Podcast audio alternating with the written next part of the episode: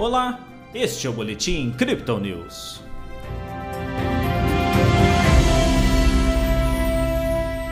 Na véspera do feriado, a Bolsa de Valores brasileira apontou queda nesta quinta-feira.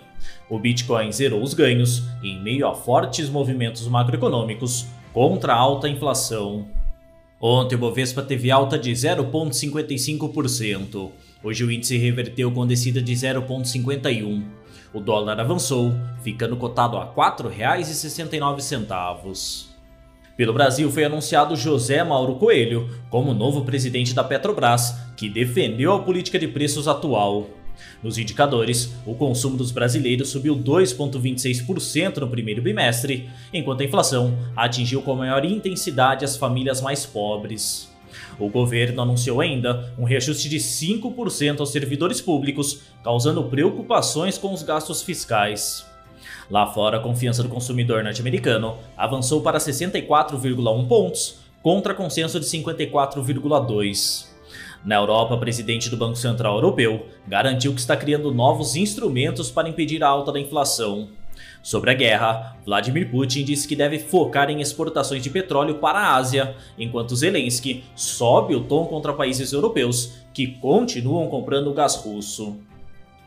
Com movimentos macroeconômicos mais abruptos, o Bitcoin corrigiu, zerando os ganhos da quarta-feira. O pico em 41.500 dólares na última tarde perdurou por toda a madrugada, em uma operação bastante lateral e de baixa volatilidade. Na abertura do mercado norte-americano, entretanto, a pressão de vendas foi considerável, devolvendo o ativo para níveis mais baixos.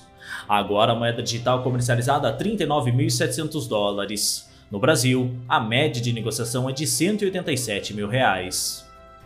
Embora ainda não muito claro, o Banco Central Europeu parece estar dando seus primeiros passos em direção a um possível aumento de juros ou um aperto de sua política monetária flexível por conta da pandemia do novo coronavírus.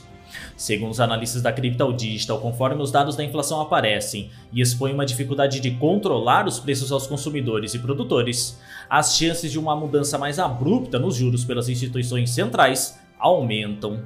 Essa tendência empurra ações de maior risco para baixo, como o Bitcoin e hoje as bolsas norte-americanas. Em contrapartida, títulos dos governos e o índice dólar, o DXY, operam para cima. A volatilidade do Bitcoin ainda acompanha o vencimento de opções semanais amanhã. Os bulls precisariam de uma volta considerável aos 43 mil dólares para encontrar um equilíbrio nos vencimentos. Abaixo deste nível, as posições vendidas levam vantagem. Nossa equipe, entretanto, reforça que os dados analisados são brutos, desconsiderando então possíveis estratégias mais elaboradas de trading. Nas métricas do dia, o suporte do Bitcoin fica em 39.600 dólares e a resistência em 41.200, segundo o indicador de Fibonacci em um tempo gráfico de 24 horas.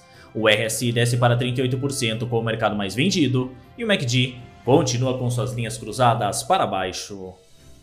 Este foi o Boletim Crypto News desta quinta-feira. Veja essa e outras análises em nosso WhatsApp e nos canais de áudio oficiais. Siga a gente nas redes sociais para acompanhar o dia a dia de nossa equipe.